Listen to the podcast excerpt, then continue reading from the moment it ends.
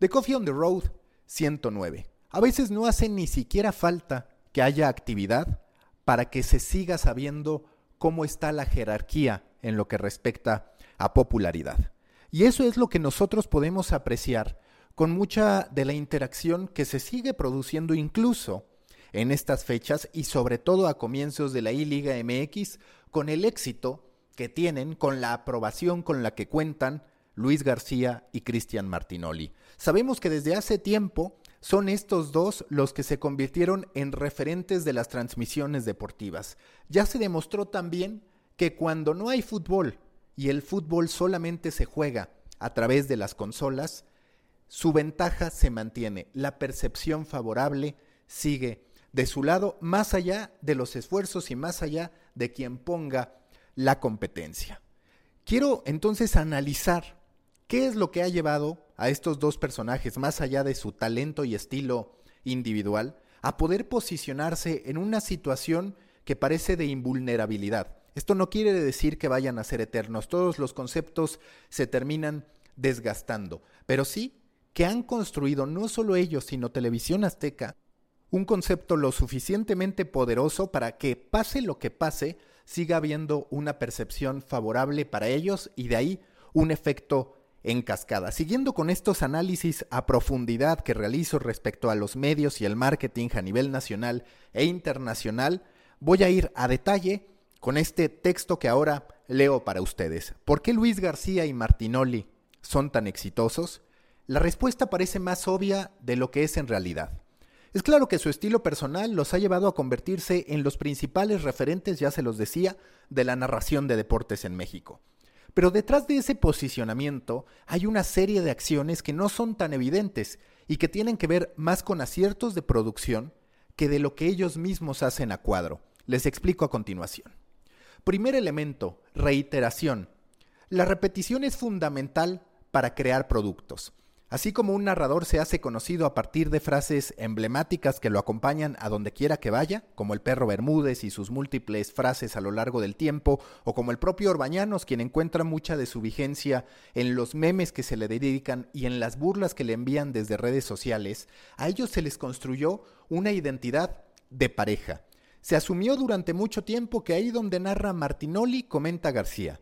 Aunque pueden aparecer en otros espacios y compartirlos con otras personas, la primera imagen que se nos viene siempre a la cabeza es justo esa, la de Martinoli y Luis García. Al perro, por ejemplo, nunca le encontraron a su coequipero, ni siquiera lo buscaron. Ha sido siempre un solista con acompañantes ocasionales. El comparativo directo, aunque menos poderoso en términos comerciales por la penetración del fútbol es el de Antonio de Valdés y Enrique Burak, una pareja icónica, irrompible, que comparte la pasión por los deportes americanos y a la que siempre vemos, a la que siempre imaginamos junta durante los Juegos Olímpicos o en los eventos deportivos de alta relevancia. Siguiente elemento, liderazgo. Si José Ramón Fernández construyó una escuela de periodistas que se ceñía a sus decisiones y a un estilo que hizo historia en los medios de comunicación, sobre Martinoli y Luis García se ha construido un mismo fundamento, aunque más desde la camaradería que de la autoridad. Son ellos los líderes de un grupo de conductores. No me gusta el término talento porque siempre me parecerá inadecuado y un golpe a la estabilidad emocional de cualquiera al que a diario le digan así. Si a mí me dijeran talento, me creería más de lo que ya de por sí me siento. Cualquier persona puede perder la cabeza. Y este grupo de conductores encabezados por Martinoli y Luis García asume que su función medular, la función central, es la de entretener. Sin que haya rangos de por medio, pero sí con la conocida popularidad de unos y otros, se van incorporando y quitando piezas que van en el mismo sentido. Sage, por ejemplo, se ve más relajado que cuando estaba en Televisa y hasta que cuando jugaba fútbol. Campos, bueno, Campos sigue siendo Campos. Rosique con sus crónicas de siempre y con sus manos de gasero. Warrior como un tercer mosquetero o quinto muchas veces que coquetea o pretende coquetear con la metrosexualidad. Tercer elemento, garantía. De ellos se sabe qué es lo que podemos esperar al momento de sintonizarlos. La promesa implícita de entretener la cumplen sin pretender otra cosa. La tentación de serlo todo con frecuencia a cualquiera de nosotros nos puede llevar a hacer nada, Pasa en la televisión, pero también, por ejemplo, en medios de comunicación. que entre puros memes incorporan investigaciones a profundidad como una estrategia de control de daños, pero más vale ser algo definido, lo que sea, que navegar entre la informalidad y la seriedad. Ellos se entretienen, siempre, y como parte de ello a veces analizan fútbol muy en serio, pero con palabras para cualquiera, y otras veces, como cualquier aficionado, simplemente ignoran lo que está pasando, lo que cada vez ocurre más en el aficionado común y corriente. Puede molestar que se desentiendan del partido, pero se sabe que pueden hacerlo. Y es eso o acabar distrayéndonos con el celular porque hace tiempo que el fútbol y el deporte profesional, de hecho por eso está en crisis, no consigue atrapar el interés de los aficionados más que en una mínima proporción. Las nuevas generaciones ven solamente los highlights de un partido de fútbol, por ejemplo. Cuarto elemento, humanidad. TV Azteca no entró a una carrera de presupuestos. Tanto se sabe que es una propuesta dependiente de las personas o talentos, aunque ya les comenté que no me gusta que se les llame así, que la tecnología no solo es innecesaria, sino que incluso puede ser ridiculizada un green screen del estadio, como lo hicieron con la I-Liga MX, sonidos de un estadio cualquiera con venta de tacos de canasta, cueritos y hasta baños públicos, cámaras improvisadas en el cuerpo de los talentos, amigos que se reúnen, a veces, sí, en un estadio mundialista, pero también a veces para narrar un partido de FIFA y siempre, eso sí, con el mismo humor, sin necesidad de quitarse el traje, porque también con saco y camisa ha quedado demostrado, se puede entretener, así como con playeras polo y tenis, créanme, se puede aburrir. Siguiente elemento, franquicias. Y este es un gran éxito conceptual. Box Azteca y el Viernes Botanero son dos de los más grandes logros de Azteca Deportes. Se dota de un concepto, bajo este par de nombres, a eventos que de no tener ese empaquetamiento, entiéndase Box Azteca o el Viernes Botanero, acabarían dependiendo enteramente de la calidad o no de lo que se va a transmitir. Se construye un producto donde no había antes más que partidos o peleas cualquiera salpicadas por algunas estelares. Y esa propuesta construye audiencias reales y oportunidades comerciales que no empiezan ni terminan con los 90 minutos de un juego o con los 12 rounds de una pelea estelar. Si lo trasladamos a medios digitales, es como aquel que se emociona porque registra un buen número de visitas el día que se presenta un breaking news, se trata entonces de un logro fortuito, dependiente del accidente más que de los atributos para generar contenidos y construir productos. El que sobresale es el que más allá de lo excepcional de esto que de manera garantizada nos va a dar tráfico e interacciones, que en efecto son los grandes eventos deportivos, por ejemplo, con audiencias que se cuentan en millones, es capaz de diseñar oportunidades donde antes no las había y justo eso consiguen con el viernes botanero y con Box Azteca. Siguiente elemento, más es menos. A la gente le gustan las certezas, saber a quiénes va a escuchar, con quiénes va a pasar un rato. Hace tiempo el despliegue tecnológico era un diferenciador, se convirtió en el gran diferenciador de Televisa Deportes durante mucho tiempo. Se valoraba, por ejemplo, que hubiera un helicóptero sobrevolando el estadio, que hubiera reporteros en cada rincón, que incluso hubiera uno dedicado a entrevistar a los aficionados. Queríamos ver nuestra pantalla partida por 800 reporteros donde quiera que se pudiera. Pero ahora el vínculo se ha hecho mucho más cercano. Escucho a los que me gustan, no acepto a forasteros a menos que esté justificado. Entre tantas opciones, más vale que aquello que ya me gusta no sea modificado más que gradualmente, o que aquello que me están presentando se construya de tal modo que al día siguiente sepa lo que me voy a encontrar. Si en cambio mueven nombres y piezas, caigo en desconcierto, percibo titubeos más que una estrategia clara para ofrecerme algo, entendiendo que ese algo no es para todos, que habrá quienes prefieran irse a otro lugar y que está bien que lo hagan porque ante la multitud de alternativas nadie es para todos. Siguiente elemento muy importante, entretenimiento. Lo he hablado a lo largo de este texto, pero quiero ahora que lo contemplemos como una categoría muy amplia. En la gran escena del deporte hay tres rubros que dominan la conversación. La transmisión en vivo, que es el gran recurso, la polémica y el entretenimiento, que es lo que suele funcionar.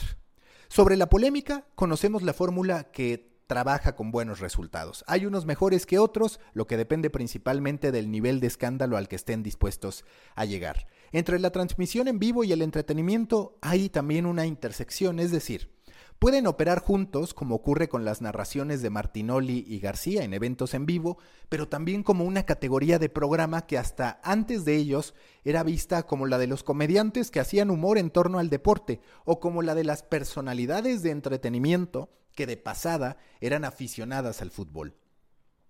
Martinoli y García alteraron esa tendencia. Son ellos los que entretienen y se valora aún más que lo hagan porque son especialistas en fútbol antes que de cualquier otra cosa. Llevan el fútbol en la sangre. Un cómico cuenta chistes con fútbol. Ellos, en cambio, entretienen a partir del fútbol.